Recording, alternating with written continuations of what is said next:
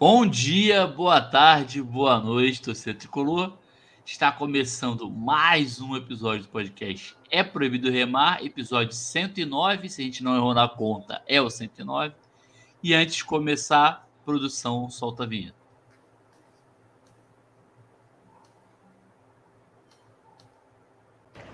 Fala galera, mais uma coluna de Xerém.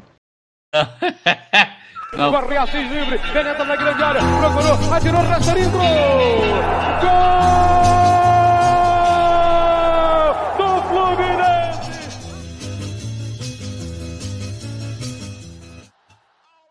Tivemos uma leve mudança no, no operador de som e imagem, deu um pequeno tilt. É, Atribuição da nossa salário Ai, caramba. Aliás, tá fazendo falta a coluna de Xerém, né? Mas tudo bem. É, antes de passar para a apresentação dos meus camaradas, aquele recadinho de sempre. Segue a gente nas redes sociais. Quem puder é, apoiar esse humilde podcast, só ir lá na orelo.cc.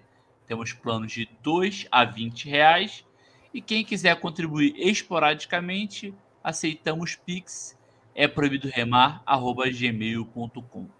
Além disso, estamos vendendo os nossos maravilhosos bonés. Ainda temos em estoque. Quem quiser, só ir lá no Minimart antes dos jogos ou procurar a gente nas redes sociais também, fazer seu pedido para retirar lá no Minimart mesmo. Beleza? Ou frete a combinar.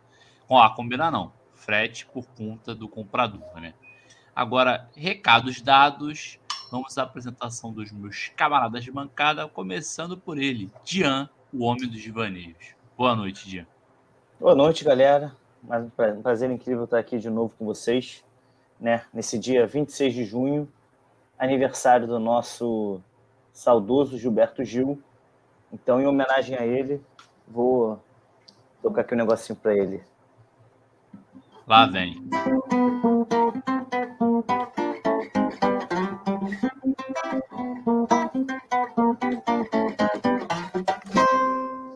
Te amo, Gil. Boa lembrança, Gilberto Gil. Um...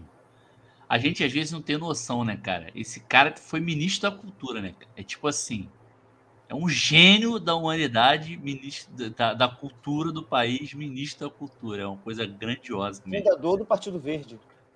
Sim, ele é foda. Gilberto Gil, parabéns aí, nossos parabéns para ele que tem merece um grande tem um grande gosto futebolístico, né? Com certeza. Além de tudo isso. Exatamente. Tive Fechando a nossa escalação, já ouviram a voz dele aí, Flávio Yoshida e o seu boné, tradicional boné. Boa noite, Yoshida. Salve, salve, rapaziada. Salve quem tá ouvindo a gente aí, quem vai ouvir depois. O Dian lembrou do aniversário do Gilberto Gil. Me permita lembrar que ontem fez 28 anos do gol de barriga. No Maracanã, um centenário do, do clube da, do de Remo. Estragando o centenário deles. Sempre bom lembrar esse dia. Boa, boa. E vamos começar com um giro de notícias. Temos duas notícias. A contratação. Vamos, vamos por partes. Vamos por partes. Primeiro sobre a contratação do Léo Fernandes do Toluca do México. Yoshido, o que, que você tem a dizer ou não tem a dizer sobre essa provável contratação? Eu tenho mais a não dizer do que dizer, né? Porque eu vi um vídeo dele no aquele highlights do, do YouTube, né? E ali aquele, aquelas montagens do YouTube, todo mundo é o Pelé, né? Mas Ali cabe eu, tudo, né? Ali cabe é, tudo, né? O que eu gostei dele, que me pareceu ser um ponto forte dele, é o chute de fora da área, cara. Ele solta umas pedradas que eu, que eu gostei. E, e é o que falta no time atualmente, né? Não tem nenhum jogador assim que chute muito bem de fora da área. Ele pode vir a contribuir bastante com isso aí. Mas fora isso, eu não tô nessa, nesse hype todo que eu vejo da torcida, não. Eu acho que esse hype acontece mais porque é um jogador sul-americano, a gente tem essa tendência de achar só porque o cara é estrangeiro, o cara vai vir aqui e vai arrebentar. Eu vou esperar para ver. Até o próprio Arias no primeiro ano não foi bem, depois se tornou o que, que é hoje.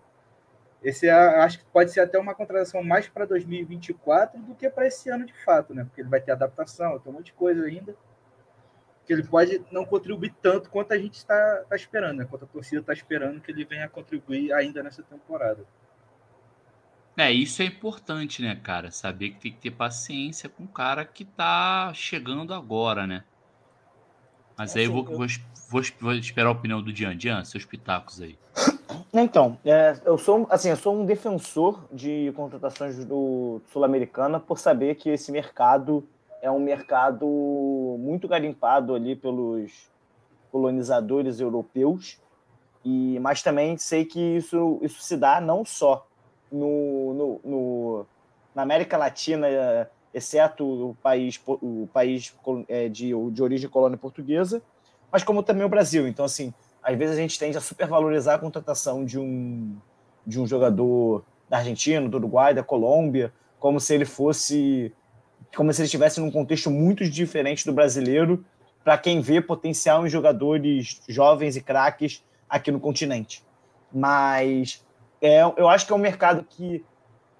Eu acho que é mais fácil a torcida aceitar, entender um, uma aposta da contratação de um jogador que vem da Argentina, do Uruguai, do Chile, da Colômbia, do que um jogador que venha de um Mirassol, de um Bangu, de um time de menor expressão hoje aqui do Brasil. Mesmo que, em tese, eles sejam jogadores da mesma origem. No caso do Léo do Léo Fernandes, ele vem da, do Toluca, né, do México, mas ele é de origem uruguaia, então por isso eu acabo enquadrando nesse, nessa, nessa disposição. Dito isso, eu me empolgo, naturalmente, porque eu acho eu gosto desse tipo de competição. Eu acho que dá uma, uma, uma pode dar uma modificada no, até na, na, personalidade um pouco do elenco. Então, normalmente, o comportamento dos jogadores argentinos, uruguaios e chilenos, colombianos, são um pouco mais aguerridos, tem um pouco mais daquela coisa da catimba, etc. e tal. Eu acho que às vezes faz bem você ter ali na, o tempero do, do seu time.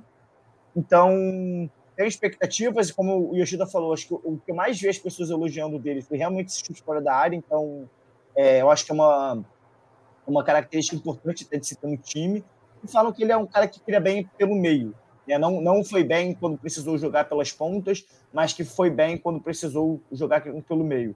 Então pode vir a ser aí um bom substituto do Ganso, é, pode vir a ser até aquele jogador que seria titular, exceto nas partidas mais importantes, se a gente pensar o Ganso e o Marcelo como os dois jogadores que costumam, que tem um pouco dessa coisa de preservar para poder jogar nos jogos mais importantes, embora com o Marcelo não tenha acontecido exatamente assim, a gente sabe que era essa tendência. Então eu tô, tô empolgado e, e acho que um bom exemplo também de jogador que precisou de tempo, de tempo e, e de momento para poder desenvolver esse futebol foi o Araújo, que lá no São Paulo hoje eu, acho que é uma das peças fundamentais do Rogério Ceni. Aqui não teve tanto tempo, errou ali, principalmente ali no, no jogo contra o Corinthians, acabou sendo marcado pela torcida. Então eu espero que o Léo Fernandes consiga ter um pouco de tempo, é, poder mostrar seu futebol. E concordo com o Yoshida, eu acho que a gente vai ter muito uma melhor noção do que é o futebol dele mais para o início do ano que vem do que para essa segunda metade da temporada. É, e salvo engano, só para complementar a informação, ele vem por empréstimo com opção de compra para quatro anos, né? Esse de contrato, salvo engano. E ele tem 23 jovem, anos? Tem 20, acho que 25 anos. 25? 25, 25 anos, um contrato de quatro anos com um jogador de 25 anos é ok, né? Se ele vir a render. E, e esse, eu acho que é sem risco esse contrato do Fluminense, que ele vem de empréstimo, acho que empréstimo de um ano, né? Se ao final desse um ano ele não rendeu o que a gente espera, tchau e benção. Agora, se ele render, a gente pode comprar ele por quatro anos. Então, Sim, é, eu acho é que, é, que é essa a opção. É isso. Eu também, assim, eu, eu, eu, nem, eu nem me empolgo muito e também sou contra a galera que já critica falar ah, só porque habla, não sei o quê. Não, parece, parece que, assim, pelo que eu vi, um pouco que eu vi da torcida dos caras, não gostaram da saída dele. Então parece que é um cara que tem potencial. Agora, óbvio, né? É, se vai render, se não vai render, só o tempo vai, vai dizer mesmo, mas eu, eu tenho alguma expectativa, uma boa expectativa.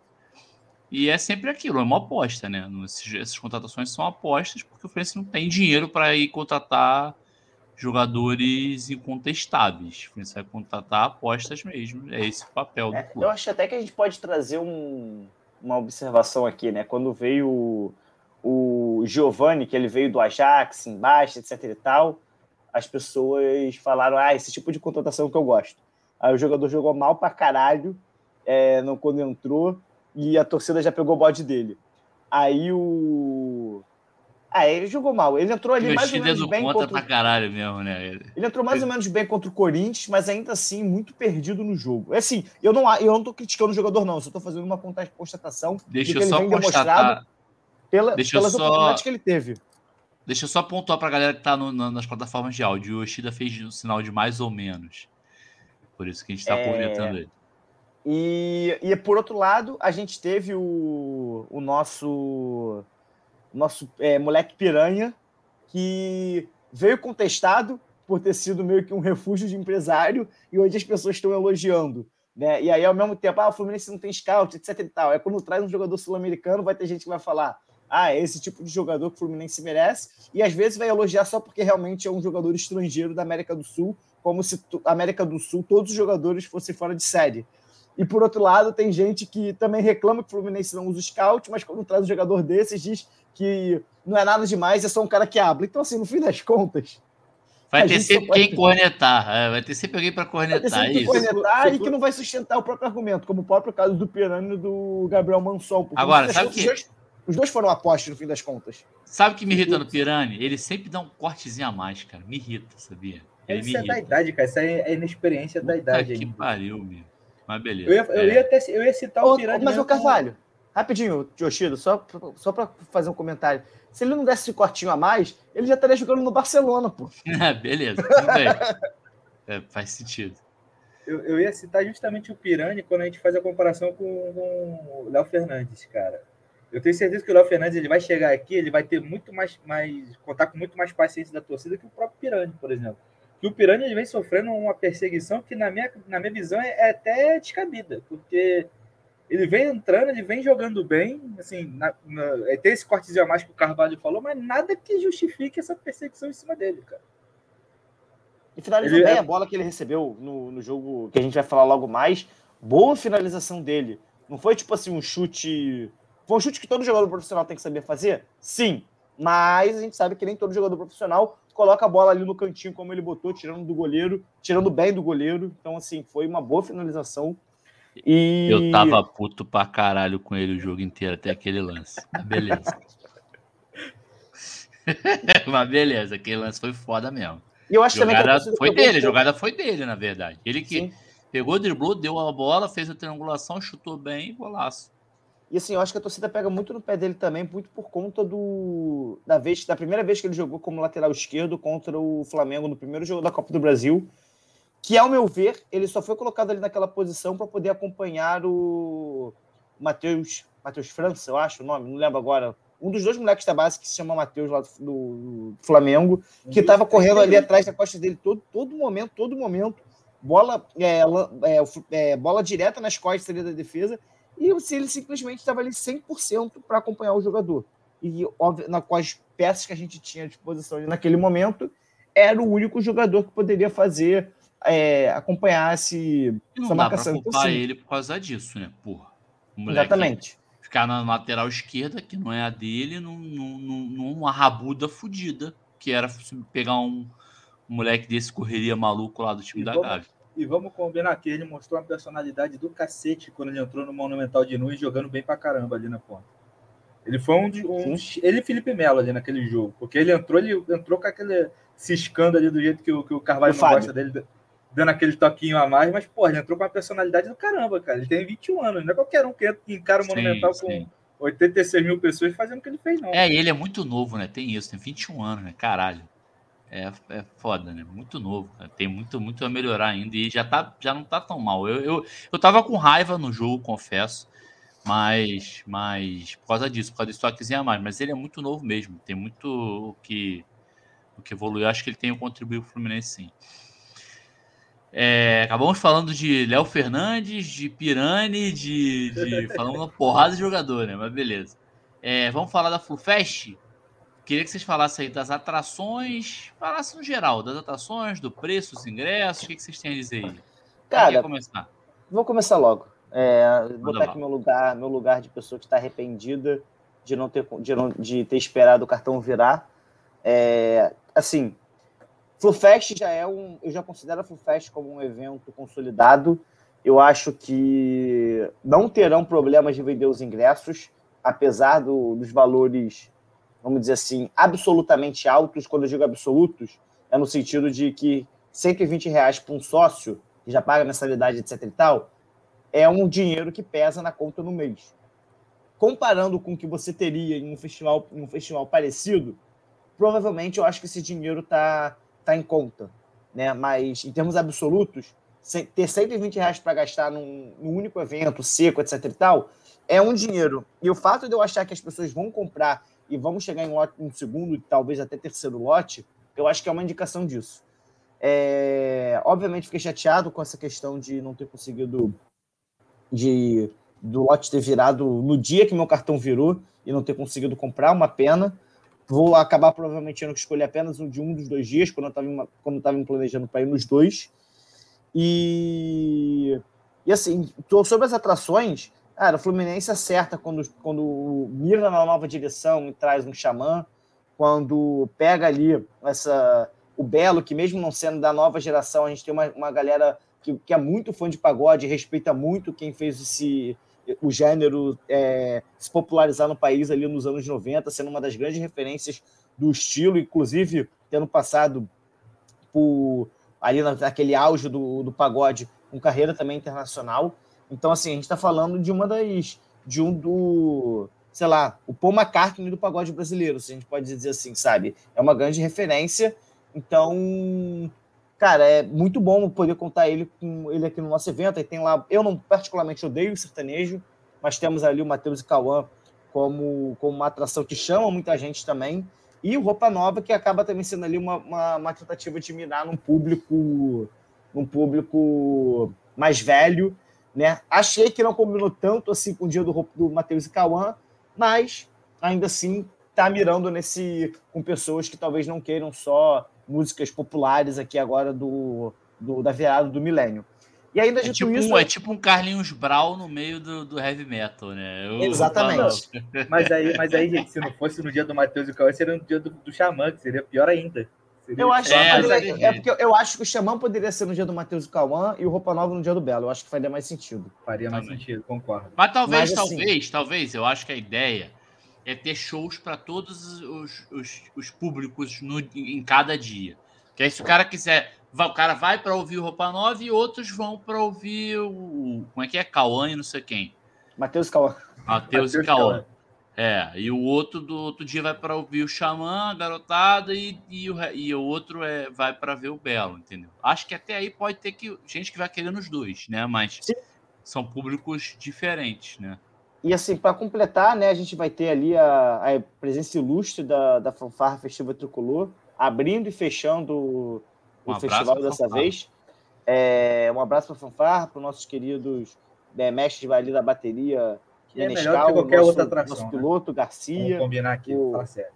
O quê? Não, nenhuma dúvida. Né? Não, vamos falar sério que a fanfarra é melhor do que qualquer outra atração. Sim, com dúvida. certeza. E o Rafael também, que também sempre ajuda aí o nosso podcast também quando, quando a gente precisa da ajuda dele, principalmente ele envolvendo. Rafael agora tá famoso, né, cara? Tá estrela, tá estrela. Estrelinha, estrelinha, estrelinha. Que já até cobrar cachê pra gente. Então, assim, além deles, eu, assim, eu consigo imaginar algumas outras. A galera já é mais chute, né? Mas devido. A Marvel já cantou no passado, ela fez, teve aparição ali no Big Brother. Então, também acho que o Fluminense faz um investimento para tentar trazê-la. E aí eu não sei se ela toca nos dois dias ou se tocaria só em um dia. Então, acredito que tenha isso. E talvez, se ela tocar só em um dia, acredito que a, a, uma atração ali, vamos dizer assim, mais pro lado do, do samba, música mais animada, né? Mais é, para pular e gritar, talvez acabe trazendo também mais algum bloco, igual no passado fiz, fizeram com o, com o Carrossel de Emoções. Mas isso aqui é puro, puro chute, nenhuma informação. Yoshida, quer complementar aí mais sobre o FluFest? A, a respeito do, dos ingressos, eu até entendo o que o Dian está falando, mas eu acho que devido ao anúncio das atrações, eu, até, eu acho que o preço está ok para quem não é sócio. Eu entendi o que o Dinho quis dizer. Para quem não é sócio, acho que está ok. Você, você gastar ali um, um voto de, de 200 reais. Porque qualquer festival de música hoje em dia está mais do que isso. Outro dia eu estava vendo agora do Race Week, lá do que vai ser em novembro, lá na, no Interlagos, né? Lá em São Paulo. um, uma, uma pista disso aí tá 500 conto o dia, tá ligado? Então, é Eu, eu achei o preço aqui para quem não é sócio. Talvez para o sócio esteja pesado, por isso que o Dinho falou, que a gente paga a mensalidade e vai pagar mais 120 reais no ingresso, que poderia ser mais, mais tranquilo para a gente. 200 é inteira? É, acho que é 200 é inteira para quem não é sócio, eu acho. É, mas um pouco mais caro, 264, uma coisa assim, mais ou menos. Porque o sócio paga 110, 116, se eu não me engano, 60% do sócio. Deve ser é, eu, eu, eu, eu, comprei o, o, lote promocional, eu paguei o preço de um, dia, paguei dois dias no preço de um. Mas é isso, eu que sou maluco, comprei sem saber nada, sem saber atração nenhuma. Nem todo mundo pode fazer isso também. É, eu, nem, eu nem soube dessa parada que abriu antes, sim. Ah, abriu um lote promocional que eu achei bem em conta, assim. paguei dos dois dias, eu paguei no preço de um. E a respeito das atrações, está bem diversificado. São atrações grandes, né? Tem, cada uma delas tem o seu nicho e, porra, são atra... Matheus e Cauã. Para quem não é do meio do, do sertanejo, Matheus Cauã é uma dupla sertaneja grande, cara. Eles fazem show no Brasil inteiro. Não, eu acredito. É, é, é 100% ignorância minha, só para deixar claro. É, o, o Belo não é não desmerecendo, nada, não. O Belo não precisa falar nada. O Jean até elevou o Belo à categoria de Paul McCartney do pagode. Eu curti, eu curti. É. Uma caixa no pagode, isso aí eu vou levar pra minha vida. Agora eu falar tudo pra todo mundo isso aí. Ó, a hora que o Cassano escutar isso, porra, ele vai ficar maluco, vai concordar na hora. O Cassano é o maior fã do Belo na face da terra, cara. O, o Xamã, de todas as atrações, a que eu menos curto, mas aí é gosto musical mesmo, é o Xamã, cara. Roupa Nova eu gosto pra caramba do Roupa Nova. O Xamã, eu nem escuto, não, não, não escuto música do Xamã. Assim. É a que menos. E é o tricolor da, da, da galera. Acho que Roupa Nova também, é, os componentes. Roupa Nova também. Tricolor. Roupa Nova, todo mundo é, E o Xamã é tricolor. E eu gostei também dessa, dessa abordagem de trazer atrações não tricolores também, sabe? É, pra, porque senão vai ficar um nicho muito apertado. Não é ter ferrugem todo ano, Xamã todo ano. Ficar sempre os mesmos artistas. Eu achei bacana isso também, abrir para artistas não tricolores. Mas, claro, priorizando os tricolores, né? Porque Sim, o dia deu um furo de reportagem falando que a Marvel deve tocar em um dos, um dos dois dias. Furo não, eu falei que não tem Primeiríssima mão, primeiríssima mão. E é eu isso, cara, falo que... que... eu acho que é o caminho provável. Aqui é apenas eu uma acho... leitura mercadológica. A FluFest é um evento que vem se expandindo a cada ano. Ela vem melhorando, vem aumentando a cada ano. E, e eu acho que é, e é, só o Fluminense que faz isso no, no, Rio de Janeiro. Pelo menos eu sei que é só o Fluminense que comemora o seu aniversário dessa forma, que faz um evento para sua torcida.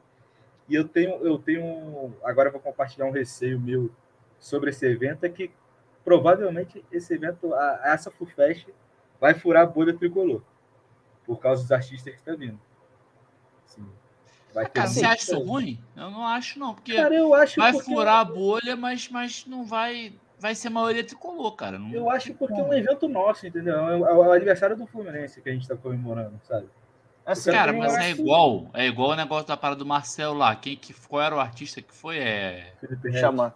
Ah, Felipe não, Felipe Rett. Marcel foi Felipe Rett. É, Felipe Rett. Tinha uma porrada de gente que tava ali, por mais que algum. Eu tô te falando, tinha uma porrada que tava ali pelo show do cara. Mas assim, mudou o clima de é, tricolor da parada? Não mudou. Acho que não tem como mudar, entendeu? Acho que isso já é até calculado. A galera sabe que vai gente que de repente que não é, mas que vai acompanhar de algum tricolor. Eu vi, eu vi, eu tava com a Helena no negócio do Marcelo, né? Eu tava lá embaixo. E eu vi que tinha uma garotada, tipo assim, ah, três, quatro jovens, dois eram tricolores e dois estavam ali pelo Felipe Rett, sacou? É isso. Então acaba tendo sempre esse viés, não tem jeito. Assim, eu acho que assim, o, nos outros eventos já teve pessoas que não eram tricolores. Isso daí, quando teve o show do Lulu Santos, por exemplo, em 2019, teve gente que não era tricolor porque foi ver o Lulu Santos, porque o Lulu Santos é um artista gigante no Brasil. E, pô, é, show ali na Zona Sul, muita gente que às vezes, normalmente esse pessoal da grande da MPB, quando faz show, é, às vezes nem comporta mais no centro e acaba indo ali para a Barra da Tijuca. Então, muita gente da Zona Sul, para ter a facilidade de poder ver um show desses, que tem um visual ali muito bonito, né? É, a gente pode dizer que o nosso clube é muito abençoado ali com, a, com o pôr do sol dele ali, com Cristo Redentor e tudo mais. Então, assim, é um puta lugar para você poder explorar e fazer eventos desse tipo. O meu receio é, nesse sentido que o Oshida falou, não é nem no sentido de furar bolha, até porque eu acho que isso aí é uma forma de você trazer novos tricolores, né? Então, uma pessoa meio sem time, ela pode acabar se aproximando do Fluminense através de, de, desses eventos culturais. O meu receio é talvez isso se tornar ali uma oportunidade de grupos de outras torcidas querendo fazer um, um fuzuê, é, tentar entrar lá, etc e tal. Mas é aquela coisa também, é, você não tem como garantir que um evento, um evento que cresceu se torne é, restrito ao Fluminense. Então, é, prefiro deixar essa, essa pulga atrás na orelha mais para pensar se, se realmente acontecer. Acredito que a produção também leve isso em consideração na própria organização, para garantir segurança, etc. e tal. Então, no meu lugar apenas de consumidor e torcedor, eu acho que, que não teremos problema. Cara, eu tenho assim. Que... Eu não acho que nenhum grupo, nenhum grupo é, se organize, de torcedores de outro clube se organize para ir. Não acredito nisso, cara. Acredito que alguns vão por conta própria, para ver os shows. Mas ah, pensar uma coisa orquestrada não tem cabimento, eu acho. Sinceramente, não vejo nem. nem não tenho nenhum receio disso. Sério mesmo. Assim, talvez o exemplo que eu vá usar aqui talvez não se encaixe. Mas, por exemplo, num jogo de seleção brasileira existem grupos de torcedores separados ali que acabam puxando cânticos de suas torcidas. Será que não, não corre um risco disso acontecer na Full Fest? Não. Na minha opinião, não. Eu acho que não tem. É muita gente, porque tem sócio do Fluminense, porque também. A gente tem que pensar que assim, ah, uma porrada de gente gosta do Belo. Mas tem uma porrada de gente que gosta do Belo que é sócio que vai pagar barato. Aí, tipo assim, o cara. Eh, entendeu? Vendeu primeiro para sócio. Você mesmo comprou um lote promocional 55 reais sem saber. Tu vai de qualquer jeito é muita é, movimenta muito isso também, cara. É muito mais divulgado entre os torcedores do Fluminense do que para fora. A galera para fora só vai saber se fã clube dessa galera. Ou quando souber, tipo assim, caraca, vai ter show do Fluminense. Quando souberem disso, já vendeu ingresso pra caralho pra tricolor, sacou? Não tem como. Vai ter gente que é de outro, torcedor de outro time? Vai, mas não vai ser nada impactante, entendeu? Eu, eu, eu cheguei a ver a agenda do Matheus e Cauã e do Xamã. Eles não divulgaram a Full Fest na agenda deles, não agenda de julho não tem então, exatamente. Então, eu acho que esse risco aí, é, para não dizer que não existe, é ínfimo. Mas, feito as considerações da FluFest, você que ainda não comprou, puder comprar, lógico, né? Que não é barato, compre, que vai ser bem legal. E você, Carvalho, vem qual dia? Hum, ainda não, não sei, ainda não sei. Não sei. Com a Helena é foda, né, cara? Então eu, não, eu realmente não sei se vou conseguir. Mas se eu for, eu tô mais, eh, do Belo é legal. Eu não sou muito fã do Roupa Nova, não. Tá baixinho aqui para vocês. É, acho que do Belo é, seria eu, tô, eu, eu, devo ir no sábado, né? Até porque a, Digníssima vai se apresentar ali pela fanfarra. E, e também porque vai ser o dia do jogo, né? Então acredito que vai ter transmissão do jogo no, em Laranjeiras. É o dia do não... Belo, esse? É o dia do Belo. Ah, então, mais um. É, teoricamente, né? Porque a CBF ainda não confirmou. Né? Se vai ainda não está confirmado a data desse jogo. Está lá estipulado que seria sábado, mas não. A CBF ainda tem um prazo para dizer se vai ser Ajustar. sábado. É. Entendi. Aí mete na sexta, tá ligado? É, foi, mete na Jogo de segunda. mas, mas eu acho que o Fluminense vai pedir, né? Para ser um dos dois dias, pelo menos. o Fluminense podia pedir para botar na segunda e meter o terceiro dia de Full Fest. Então, é. agora... Ano passado teve isso. É, teve. Foi Santos para segunda-feira. É, de repente fica até melhor mesmo, porque fica um evento, se ninguém, ninguém, porque assim, imagina a situação, ah, num resultado de empate, não gostaram, a galera fica insatisfeita, isso aqui. É melhor botar o jogo outro dia mesmo. Bem, já que estamos começando a falar de jogo, vamos falar do momento do Fluminense, que vai ser o tema principal também, que o tema principal é esse aí, uma fase ou invencibilidade. Vou fazer primeiro essa pergunta, mas já vou falar aqui do, do momento também. O Fluminense venceu o Bahia por 2 a 1 pelo Campeonato Brasileiro no sábado. Sábado? Sábado, é. é pelo Campeonato Brasileiro, com um a menos desde a metade do primeiro tempo e vai enfrentar o, o Esporte Cristal. É Esporte Cristal? É, né? Esporte Cristal. Na terça-feira, mais conhecido como amanhã, que nós estamos gravando aqui nessa segunda, pela Libertadores, sexta rodada, rodada derradeira da primeira fase. E aí eu queria os comentários de vocês. Quem quer começar sobre o momento Fluminense, uma fase ou invencibilidade e sobre também fala aí do jogo contra o Bahia e a expectativa para o próximo. Cara, eu vou começar que eu tenho uma tese de que tudo é narrativa. Na nossa vida, 99% das coisas são narrativas. Ela que constrói a conjuntura metafísica que define aquilo que nós enxergamos e entendemos no ambiente que nos cerca. Então, dito isso, estamos a quatro jogos sem perder no Brasileirão e não perdemos como mandante, no, ou seja, jogando em casa, com o mando do Fluminense, né? porque a gente jogou no Maracanã em outros momentos, mas não necessariamente era o nosso mando. A gente não perde desde 26 de janeiro para o Botafogo. Então, como é que a gente Caralho, pode dizer sério? que a gente está Sério?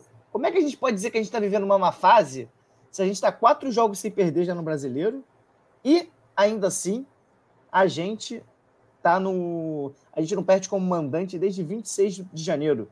Assim, é um retrospecto bom. E nesse meio tempo a gente teve um momento conturbado. Né? Então, acho E é que... líder do grupo da Libertadores. E líder do grupo na Libertadores. Então, assim, de, para decidir para um jogo para mais de 50 mil pessoas no Maracanã amanhã. Então, assim, eu acho que a gente, ainda mais depois dessa vitória com um a menos, o time mostrando muito muito comprometido com, com o resultado, né? Entrou ali no segundo tempo para cima para garantir logo o resultado, logo depois conseguiu se defender bem e quase ainda tem a chance de, de ampliar o jogo, tirando e perder um gol feito também ali um pouco depois do, da virada.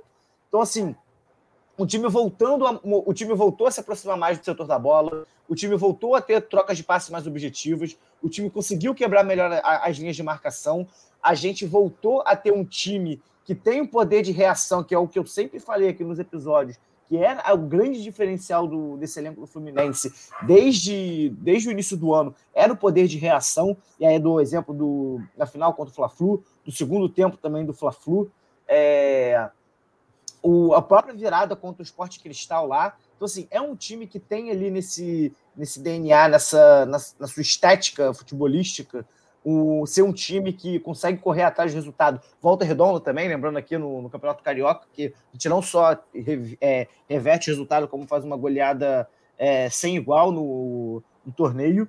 Então, assim, o time começa a voltar a ter algumas características que eram aquelas que nos davam muitas esperanças no ano. Eu acho que, assim como ano passado, a gente teve uns, uns dois momentos conturbados com, no, no, trabalho do Diniz, principalmente ali na reta final, que até ficava naquela coisa de será que a gente vai conseguir ou não é, ir direto para a fase da Libertadores, que logo depois se reverteu e a gente pegou ali uma sequência que de, dos últimos seis, sete jogos a gente empatou um e venceu todos os outros. Então, o Fluminense passou por uma fase, sim, passou por um momento conturbado, um momento ali obscuro no clube, é, mas acredito que agora a gente vai estar conseguindo retomar a, o comportamento ali que a, gente, que a gente vinha tendo. E se a gente for analisar todo esse. Se a gente fosse botar numa, numa linha temporal todos os marcos do Fluminense ao longo do ano, né, eu diria que na hora de olhar o gráfico inteiro, o pedaço ali dessa má fase, a gente, a gente, uma pessoa vendo de fora, ela nem conseguiria interpretar aquilo como uma má fase, porque você não estaria você não estaria gerando uma tendência de queda, né? Seria só um desvio para continuar o crescimento. Então, é, sou do time que estamos voltando ao, ao, aos tempos áureos. A gente está entrando no mês mágico de julho, né? Então, quem viveu o julho do ano passado sabe como foi um mês extremamente fluminencista em campo, na, nos ciclos sociais. A cidade, do, a cidade do Rio de Janeiro viveu muito fluminense aqui e fora dela também. Então, estamos entrando no mês mágico, um mês que traz boas, boas energias para o clube. Eu acho que é o melhor momento para a gente conseguir disparar e conseguir retomar a confiança. E como disse o Marcelo, pode ficar tranquilo, ele está aqui com a gente. Tá de volta. Yoshida, suas considerações. É, o Jean falou aí que a gente não perde em casa desde o dia 26 de janeiro. E se a gente desconsiderar os clássicos, né? Porque foi contra um rival da cidade, se a gente considerar os clássicos, a gente não perde desde o ano passado contra o América Mineiro, que foi nessa, no final dessa sequência trágica que o Jean também citou. Depois a gente embala 5, 6 vitórias e garante a direta vaga na, Lembra o mês? na Libertadores. Acho que foi setembro. Cara, não vou te garantir o mês de que a gente perdeu pro América Foi até aquele jogo que a gente, fica, a gente tava com um a mais, não foi?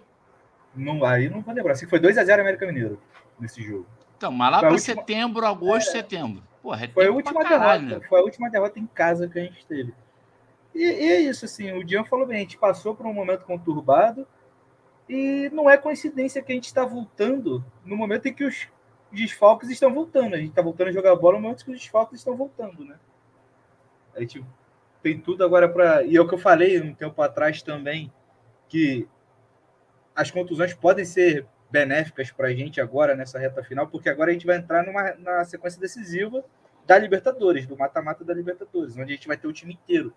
Vai ter time se quebrou lá, lá atrás, mas agora na frente a gente vai poder ter o time, contar com o time tudo para essa sequência que vai se tornar decisiva, que é o mata-mata da Libertadores, começando amanhã, né? Que para mim é o primeiro mata-mata é amanhã, mas a gente fala disso depois. E o Chico, é... só para trazer aqui a informação, 9 de outubro do ano passado foi o jogo. Aí, desde 9 de outubro do ano passado que a gente não perde em casa, desconsiderando clássicos, né? Nove meses, né, cara? Quase, né? Não, mais de nove meses, né? É, se a gente for botar aí, desses nove meses aí, a gente teve uma derrota em casa que foi contra o Botafogo. Não, três. Falando, é, é, em casa não, contra é. o Botafogo, uma. Se a gente considerar os jogos no Maracanã. É, sim, foi... mas aí o, a, vitória, a vitória do clube do Remo, eles eram mandantes. Os dois jogos, tanto no primeiro jogo da final do Carioca quanto no segundo jogo da Copa do Brasil. Então, mas mesmo assim, botar os três aí, três derrotas. É. Seria porra, três derrotas. Nove meses? Nove meses? É um negócio, porra. É um negócio que a, a se considerasse. E a respeito do que o Diego falou também, me veio uma memória aqui que quem olha de fora acha que o Fluminense nem está em crise. E me veio uma memória de um amigo que torce para o clube do Remo, quando eu estava nas minhas crises no, no Instagram, xingando todo mundo ele me mandou uma mensagem assim, cara, você. Essa sua tem... crise que perdura a vida toda, é essa. Você, você tem. Não, o Yoshida pra... tá melhor. Eu defendo ele... o Yoshida. O Yoshida está melhor. O Yoshida está feliz de novo. Eu, eu, eu sei diferenciar um sorriso amarelo de um sorriso resplandecente desse garoto. E hoje o sorriso desse garoto é um sorriso resplandecente. É, ele, ele, fez um comentário que ele falou, ele falou assim, achei, achei até engraçado. Ele falou, cara, você tem tudo para ser dirigente do, do clube de Remo. Porque eu falava, pedia a cabeça do Diniz, reclamava do time, falou, cara, você tem tudo para tem todos os requisitos para ser dirigente do meu clube, né? Então, clube daquele tosse. Mas é isso, cara. Eu acho que a, a, os desfalques voltando, o, os reforços, o Fluminense se reforçando bem. E até, até diria mais, até, até os, os jogadores que foram, que foram aproveitados nesse período de crise, ganhando uma casca, acho que tem tudo para ser um, um, grande ano aqui daqui, daqui para frente, cara. Assim, a gente pode esperar coisas boas que estão por vir. É, é com exceção coisa, do Alexander. A única coisa que fugiu um pouquinho foi a eliminação na Copa do Brasil, que cai entre nós. Um dos dois ia ter que sair. Sacou? E eu, foi eu um digo confronto que... fora do padrão. E é foi verdade uma é eliminação, é e foi uma eliminação dolorosa porque foi uma eliminação para um rival, né, cara? Se fosse se a gente tivesse perdido, sei lá, para São Paulo, que é um rival regional, mas não é aquela rivalidade. Seria pior, tá? Seria pior. Não, acho seria... que não seria. Não seria. Não, não. A gente não ia ficar ser... remoendo isso. Não, não ia, mas assim, seria pior em termos de futebol. Ah, sim, sim. sim. Porque assim, perder pro Flamengo e Palmeiras é uma coisa, perder pro São Paulo é outra. Na verdade, eu, é eu citei o São Paulo por ser um, um, rival regional, mas não um rival da cidade, que a gente se enfrenta a todo momento. Não, entendi, eu entendi, eu entendi, eu entendi. Só que complementar que é, são os, os, times a serem batidos são esses dois, Flamengo e Palmeiras. A verdade é essa, entendeu? E ali um dos dois ia sair, Fluminense e o Flamengo. Acabou que foi a gente, mas nada absurdo. Entendeu? É isso. E assim, eu só trazer a informação, né, que amanhã, com exceção do Alexander, amanhã a gente joga com time titular inteiro, depois de muito tempo. Né? Então, teremos Marcelo, teremos Nino, é, Samuel Xavier, André, é, Arias, Cano, Keno, Ganso. Então, assim, é... Fábio no gol e ali Felipe Melo na defesa, que assim... O que o Fábio tá agarrando é um absurdo. O Fábio tá agarrando é um absurdo. E assim, o, a, a, Libertadores do Felipe Melo, a gente tem, tem que dar o crédito que o, Sim, tá jogando o Pitbull ali tá jogando muito bem. É, doa quem doer, é uma constatação. Então, assim, é, na verdade, eu não tenho certeza se ele já está apto para jogar, porque acho que ele sentiu desconforto nos últimos jogos. Não sei se já era poupando para terça-feira. Mas ainda assim, apesar de ele estar tá jogando muito, eu acho que o Fluminense não perde tanto com a ausência dele. É... Mas ainda assim é uma partida que a gente vai ver os principais nomes do time em campo, com exceção só do menino Alexander, que conseguiu esse, esse essa, esse feito postulante ali com 18 anos de idade. Lembrando o, seu, a sua dupla André também, que desde cedo se mostra um dos jogadores pilares desse time. Então, acho que é um, um jogo a gente para trazer confiança ainda mais depois ali dessa, dessa do que foi o jogo contra o Atlético Mineiro, que apesar de não ter jogado lá tão bem esteticamente, eu acho que foi um jogo que no fim das contas, no, no acabaram os 90 minutos, eu acho que a torcida conseguiu ficar é, comprar o barulho do time e ainda mais ali com aquela, toda aquela confusão maluca ali da arbitragem e, e depois dessa virada com um jogador a menos, acho que a gente está num bom momento e amanhã ver se o time vai entrar com outra energia, com outro aspecto em campo e vai ser duro ser torcedor do Esporte Cristal amanhã. É, Vamos amassar os caras, só isso que eu tenho para dizer. O Tina falou aí que não sente tanto mais a falta do Felipe Melo na zaga, porque contra o Bahia surgiu um grande zagueiro aí que a gente descobriu agora, né? O Martinelli. Foi muito o Martinin, Enartitu e Martinelli. Que pariu, cara. Não dá conta, podiam falar Talvez o Martinelli tenha se achado aí na, na posição dele. E, e, voltando no Alexander, cara, vai ser um cara importante, porque assim, vamos ser sinceros, o Fluminense não vai segurar o André pro ano que vem. E ele possivelmente vai ser substituto do André nesse time, né, cara? E aí, assim, vai ser um moleque que vai ser muito útil pro ano que vem. Muito útil mesmo. Já é, né? Para esse ano, imagina pro ano que vem, né? Cara, teve um jogador também que me chamou a atenção no, nos últimos jogos, que é o, o menino da base. Acho que é o Felipe, Felipe de Andrade, não é o que entrou contra o Atlético Mineiro? Que entrou no. É isso mesmo, que ele entrou na lateral, que é o zagueiro. E assim, entrou bem na lateral. Ele era, ele é o capitão do sub-20, se eu não me engano. Ou Felipe, seja, Felipe... é um jogador. Felipe Andrade. Felipe, Felipe Andrade. de Andrade Vieira. É, é um jogador que entrou no, ali para fazer a lateral esquerda é, no lugar do Guga. Foi um jogador que, que entrou bem, entrou até com personalidade, muitas vezes pisando dentro da área. Teve até uma bola que ela quase sobra para ele poder finalizar. E, e assim, teve também um, um balanço ali de, de conseguir fazer marcação, etc e tal, de, de até ter uma bola que o, o David Braz quase dá uma pichotada e ele consegue cabecear e tirar. Então, assim, é um outro jogador da base que eu tô. Que eu, do que eu vi em campo, eu consigo é, premeditar bons resultados no curto prazo, né? É, Isaac, Arthur, Edinho, são jogadores também que eu tenho certeza que vão se firmar no time titular com o tempo, mas esse Felipe Andrade é um que me pareceu demonstrar uma certa maturidade, já que outros jogadores do Fluminense mais novos ainda não têm, obviamente, por questão da própria do, do, do próprio amadurecimento deles. e vale ressaltar também que o Felipe Andrade ele nunca jogou de lateral esquerdo, né? Ele entrou improvisado. Na sim, base, sim. Quando, na base, quando ele era improvisado, ele jogava de lateral direito. Ele é zagueiro de origem ele era improvisado de direita, ele foi na, entrou de esquerda ali na fogueira e foi bem, assim, concordo com você. Sim, e até tem uma coisa que eu acho engraçado, né? Até hoje, o, se a gente parar para pensar é, sobre o, essa questão da, da esquizofrenia da torcida do Fluminense que a gente mencionou mais cedo, quando a gente falava do Léo Fernandes, quando a gente fala do Giovanni Manson, quando a gente falou do Pirani, o próprio Lele que estava sendo, assim, começou, tipo, todo mundo botando uma expectativa dele muito alta, Inclusive, já pedi para as pessoas apagarem os vídeos do podcast que eu elogio o Lelê, porque eu não falei aquilo, não era eu falando, era uma sósia minha elogiando o Lelê naquele início brasileiro. É... Aí ele começou a jogar muito mal, a gente começou a falar assim, pô, realmente o cara é muito caneludo, etc e tal. Aí ele marca aquele gol contra o. Um gol cagado, né? Mas assim, um gol de, de centroavante contra o Bahia.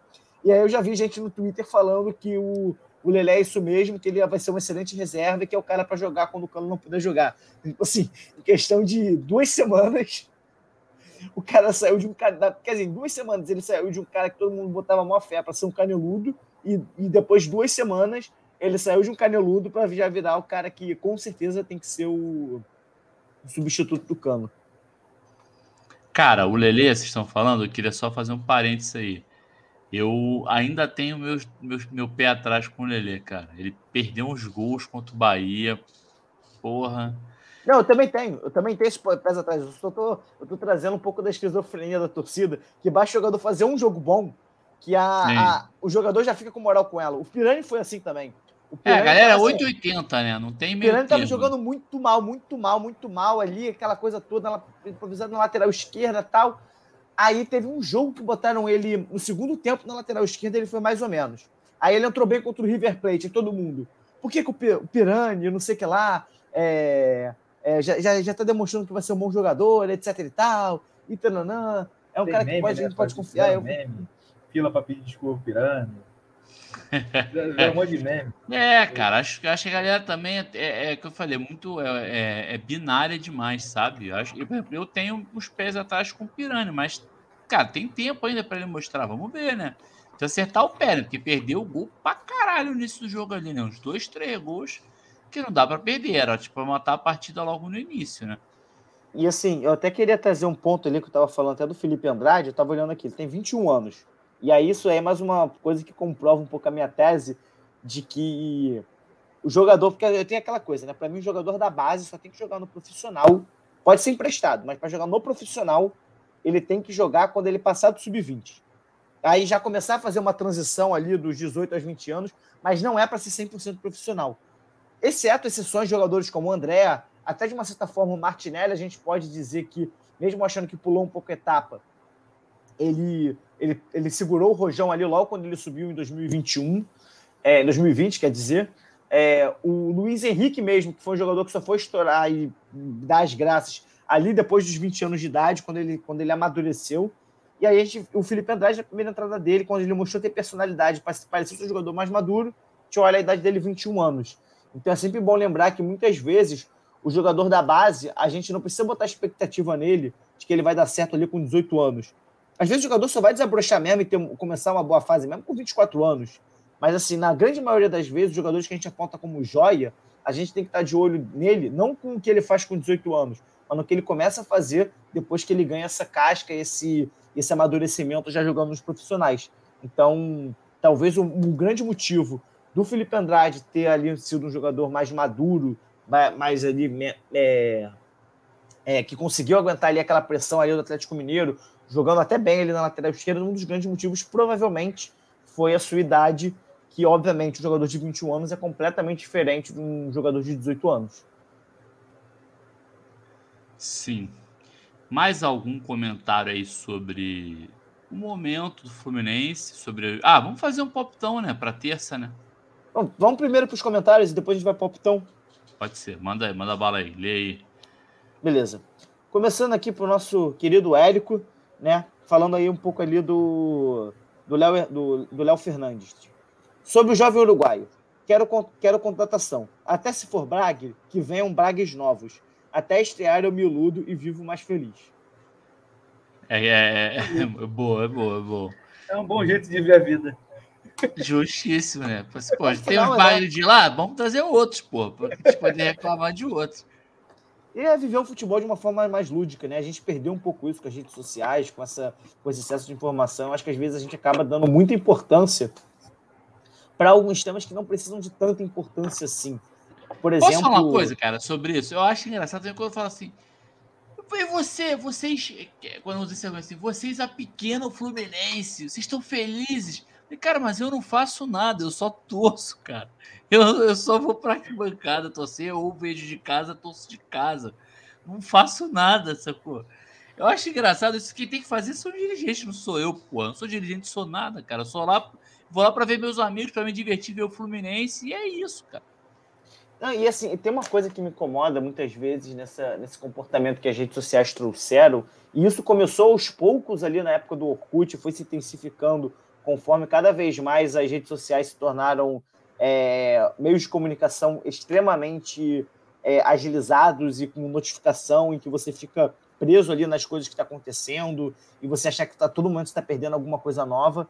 Desde esse momento, eu percebi que várias discussões que nunca fizeram parte do meio do futebol passaram a ser feitas, só que passaram a ser feitas da mesma forma que muitas vezes a gente discute futebol na arquibancada. Então, assim, é, a gente, uma coisa, se você tem uma crítica, faz uma crítica de um jogador e analisa o time como, como tá jogando, etc e tal, você muito provavelmente vai estar falando muita merda, porque a gente, a gente é torcedor de arquibancada, a gente não estudou para ser analista, a gente não jogou bola profissionalmente ou perto disso para ter esse conhecimento. Então é muitas vezes uma pichotada ali que a gente tenta ir aprendendo conforme vai assistindo e tudo mais.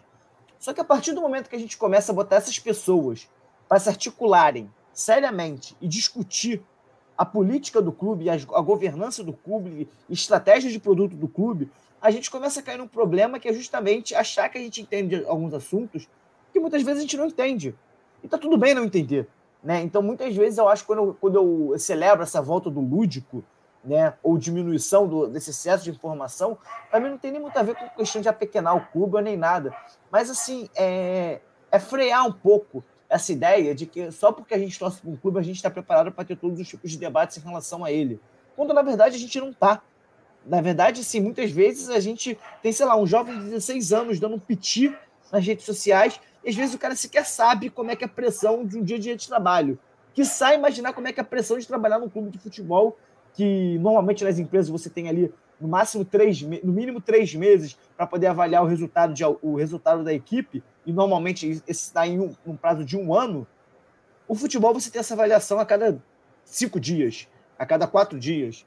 Então, assim, Muitas vezes a gente vê que as pessoas criticam por criticar, porque realmente o torcedor não tem que ter razão, né? O torcedor tem que ser passional, mas aí entra naquela seara de até que ponto a, o torcedor entende o limite da passionalidade dele no, na intenção que ele tem em comunicar. Então, fico feliz com essa mensagem do Érico, porque ela é um brinde a essa, essa filosofia de viver o futebol de forma mais lúdica e menos, é, menos burocrática, vamos dizer assim. O Érico, que é o maior imitador do ex-presidente genocida desse país. Importante falar também. Mas segue aí, próximo comentário. Falando em fanfarra tricolor, nossa queridíssima Paulinha mandando aqui pra gente. A vitória sábado do jeito que foi, acho que deu um gás pro time. Venceremos de 4 a 0 Assina já, embaixo, Paulinha. Já, já, lançou um popitão, já lançou eu um popitão. Eu concordo com a Paulinha, acho que a vitória, a vitória veio, não foi nem para dar um gás, já deu um alívio que a gente espanta a crise que estava que, que chegando e tem a cabeça para trabalhar bem enquanto o esporte em cristal. Ela dá aquela aliviada para amanhã a gente fazer uma boa partida. Isso que você falou da questão do empate, me lembra de uma parada, porque assim, 2009 a gente foca muito nas sete vitórias, nas seis vitórias seguidas e um empate contra o Curitiba. Só que o Fluminense estava invicto há muito mais tempo. Só que o Fluminense viu que está muito mais tempo num cenário extremamente catastrófico. Então, tipo assim, o Fluminense tinha empatado contra o Inter no Maracanã, tinha aquela vitória contra o Goiás e tinha uns outros dois empates perdidos ali no Pô, meio. Tinha sido empatado, empate com o Goiás também, não foi vitória não. A gente empatou com o Inter, empatou o Goiás. Com o gol do Equi Gonzalez, não foi vitória não? Não, foi 2x2. A, a, gente tomou 2x0 e o Equi Gonzalez empata aí com aquela falta. Então assim, o Fluminense vindo uma sequência ali meio que de empate e tal, aquela coisa tipo assim, até, até, até o jogo contra o Atlético Mineiro, todo mundo falava assim: hoje é o último jogo na Série A. Aí venceu do Atlético Mineiro, virou para uma fase e ignorou para a vitória. O Fluminense já estava invicto nesse tempo. É engraçado como uma sequência de uma vitória e dois empates, depois de uma derrota, às vezes você acha que, é só um respiro antes de entrar numa fase, e depois lá na frente você olha para trás e fala assim: não, mas a boa fase do Fluminense começou ali naquela vitória. Vai ter muita gente falando que o, quando a gente foi campeão no final do ano, vai ter falando que a arrancada para o título começou com a vitória contra o Bragantino no Maracanã. Sendo que contra a vitória contra o Bragantino no Maracanã, estava todo mundo falando que esse time era um time sem vergonha, que deu sorte de ganhar do Bragantino e escalar a quatro. Depois vem de dois empates, dois empates até que eu não acho absurdo, tanto o empate contra o Goiás fora de casa apesar do jeito que foi a partida, a, a merece reclamação, mas não, é não é um resultado absurdo empatar o fora de casa e empate contra o Atlético Mineiro com o time tentando se remontar ainda, né? O Atlético Mineiro é um dos times mais fortes do, do, do campeonato. É, não é um time qualquer, né? Jogando no gramado de Volta Redonda, que é um outro gramado, um gramado mais pesado. Obviamente, isso foi ruim para os dois times, mas ainda assim, é, jogou também longe da torcida, porque o, quem estava lá, em, lá em, em em Volta Redonda falou que só tinha um bumbo que era do núcleo sul-fluminense da, da Young Flu. Então, é, muitos torcedores que iriam para o jogo não puderam ir, às vezes, porque, porque assim, é difícil você gastar dinheiro de gasolina, etc. para subir a serra numa quarta-feira, nove e meia da noite, para duas horas de viagem praticamente, para você trabalhar depois no dia seguinte. Então, assim, não é um cenário convidativo, vamos dizer assim, para o torcedor ir. E então, dentro de toda essa conjuntura, acho que o empate acabou se dando, se dando bem. E que assim, com a oportunidade até de vencer, né? O JK deu uma vacilada ali no lance que ele consegue cortar e não finalizou muito bem e tal. Então, assim, a gente começou a ver uma, as coisas mudando ali um pouco, né? E assim, eu até ia dar, passar essa bola pro, pro nosso querido Carvalho. Acho que a gente pode aproveitar, né? Continuar nos comentários, mas antes disso, aproveitar a deixa da Paulinho para o nosso momento poptão. O que, que você acha? Boa, boa, manda aí, já começa. Ó, vamos combinar que ninguém pode falar 4x0, porque. Porque já é da Paulinho. Já, já é da Paulinho. Paulinho, inclusive, se ainda estiver assistindo aqui com a gente, se quiser depois comentar é, o, de quem você acha que vão ser os gols, a gente mostra aqui no final do episódio. Dito isso, para mim, vou, vou, dar de bandeja para vocês 3 a 0 5 a 0 amanhã, dois do Cano, um do Arias, um do Keno e um do Samuel Xavier. Tu roubou meu palpite, cara. Sacanagem. Passar o seu, dá outro. Porque eu, é, 3x0 eu acho muito pessimismo. Eu vou, então eu vou botar 6x0 Fluminense. Caralho. Olha lá, vou, gols de quem? Vamos lá. Dois do Cano, um do Arias, um do Ganso, um do Keno e um do Felipe Melo. Já, já fechar o caixão para ele sair comemorando mais um novo Maracanã estão, ensandecido. Vocês, vocês Maracanã estão... ensandecido. Né, com o Maracanã estão... cantando. Imagina o Maracanã todo, é 50 mil pessoas pulando. Who let the doors out? Uh, uh, uh, Vai, a música podia ser essa. Felipe ah. Melo. Uh, uh, é, porra, aí. Felipe aí, essa eu gostei. Essa eu gostei, eu gostei. Mas eu, eu, vou, eu vou ser mais humilde, cara. 2 a 0 Fluminense.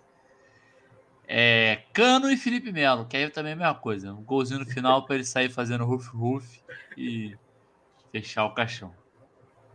Vamos aqui para mais um. Agora, uma pessoa com um comentário ilustre aqui, né? Que não sei porque está comentando no YouTube, porque se está comentando no YouTube significa que poderia estar aqui com a gente. Mas o comentário foi bom, então vale a pena trazer. Eduardo Bulhões, a voz da experiência.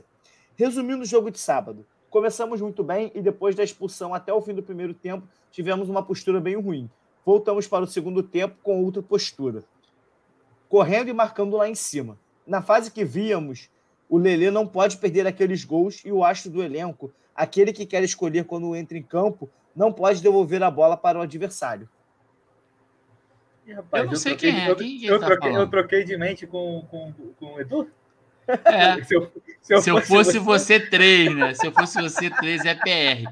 Mas o que, que é? Quem é que é? Aquele que. O Marcelo. Eu só não lembro é, que lance foi esse. Deve Marcelo. do Marcelo da, da polêmica da semana aqui, né? Não, mas eu não entendi que lance foi esse. Eu não lembro desse lance do Marcelo devolvendo a bola pro time adversário. Isso eu não, não me recuerdo. Não me recuerdo. A única que eu tenho a fazer do Marcelo, que eu lembrei agora é, por causa do comentário do Edu, é no gol do Bahia, né, cara? Que se você vê o contra-ataque do Bahia, você vê o jogador do Bahia correndo e o Marcelo tentando correr e o cara passa por ele como se ele não fosse Mas nada, sabe assim. quem deu mole lá no cruzamento? Samuel Xavier, porque o Nino foi porque o Samuel Xavier não foi no cara. Aí o Nino chegou atrasado. Que aquele cara que cruzou era para quem não era pro Nino estar tá nele, era pro Samuel Xavier estar tá nele. Aí quando o Samuel Xavier não foi, o Nino olhou e foi, né? Porque não vai deixar o cara cruzar sozinho.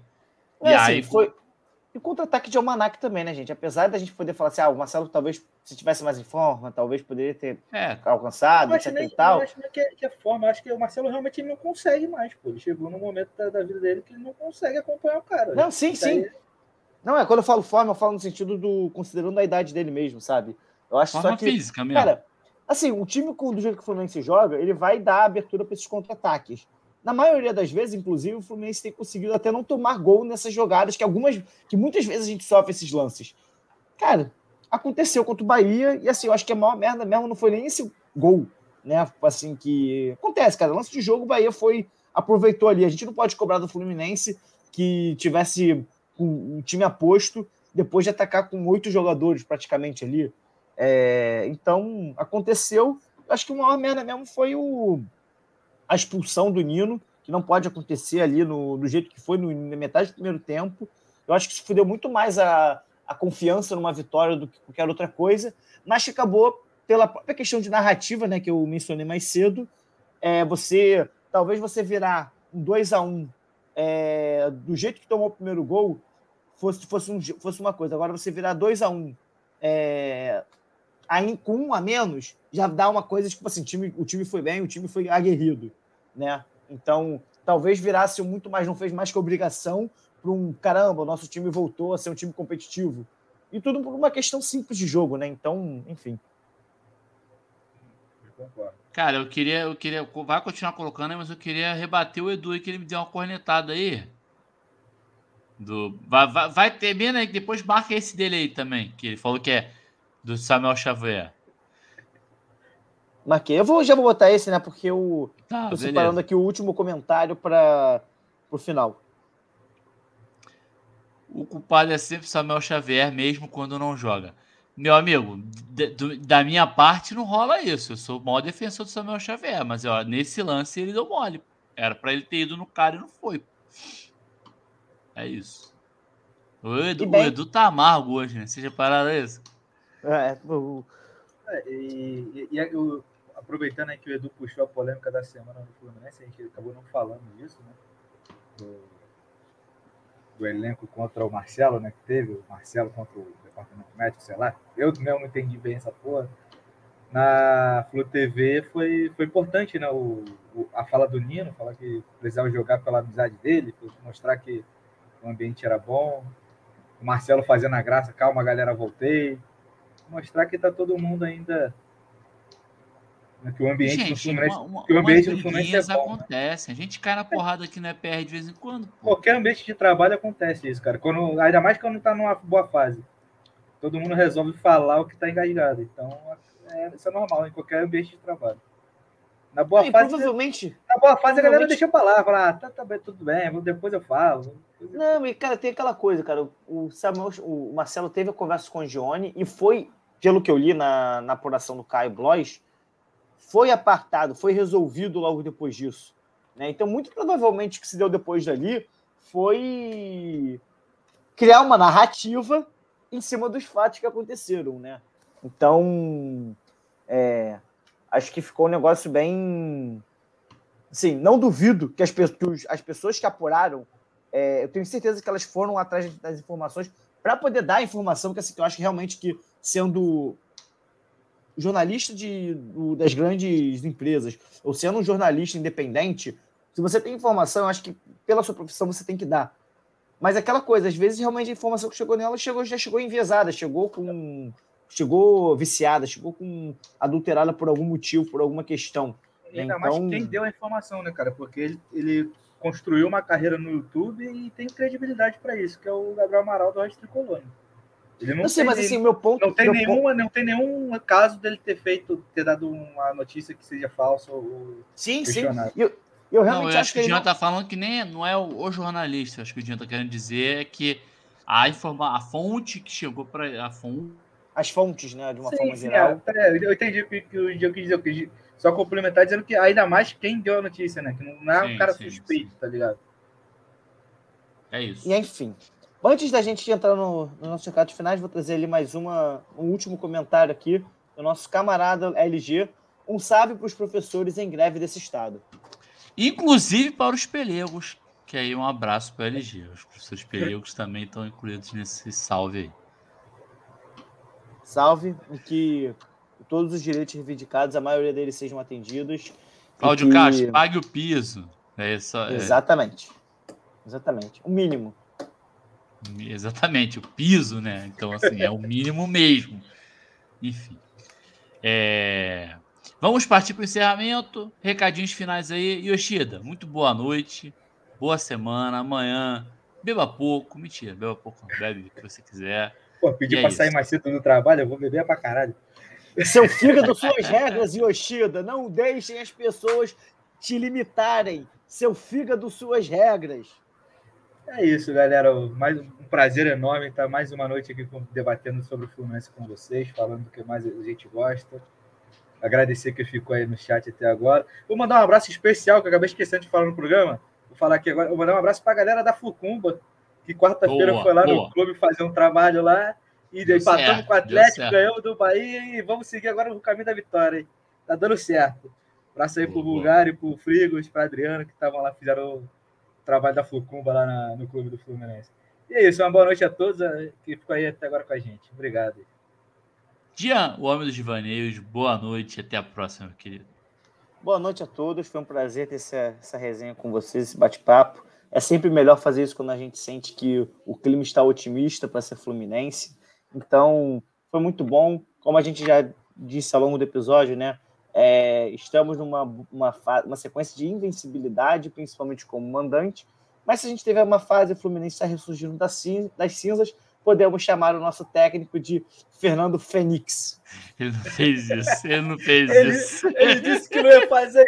Ai, cara, esse é o Diana, é muito bom. Duvi achando que fosse impossível, duvidaram dele, ele foi lá e fez. E eu, antes de encerrar, eu queria fazer um recadinho aqui, off Fluminense. É um recadinho para a galera aí. Cuidem da sua saúde mental. É muito importante. Não, não negligenciem sua saúde mental. Não, o, Carvalho, isso daí é só em novembro, cara. A gente só fala de saúde mental e importância de cuidar dela em novembro. É, Você está se adiantando. Não. não. brincadeira, gente. É, não, cuidem da sua saúde mental. Mas novembro não é a próstata? Não, cara. É, é setembro, é setembro, é setembro, setembro. É, é que, que beleza. Tô errando os meses aqui de saúde mental é setembro, cara. Próstata é Isso. é novembro. Isso também cuidem das suas próstatas. ah, esse é da doação de sangue, só doa sangue em junho, entendeu? Não doa sangue no resto do ano, não. Mas vá falando sério, é, cuide da sua saúde mental e eu falo aqui por, por experiência própria, é muito importante, não, não negligencie isso, que é bastante importante. É um tema que, infelizmente, na sociedade é bem relegado ao segundo plano. É isso. Agora sim, eu, o Carvalho. Ficou um clima tenso no programa, né? Desculpa, mas é porque é importante. Não, relaxa, é relaxa. É, recado, é... recado importante. Eu, o Carvalho, me despeço por aqui também. Espero que tenham gostado. Abraço, saudações tricolores. O produção, solta a direita dessa vez, hein? Corre assim livre, penetra na grande área, procurou, atirou, Rasterinho, gol!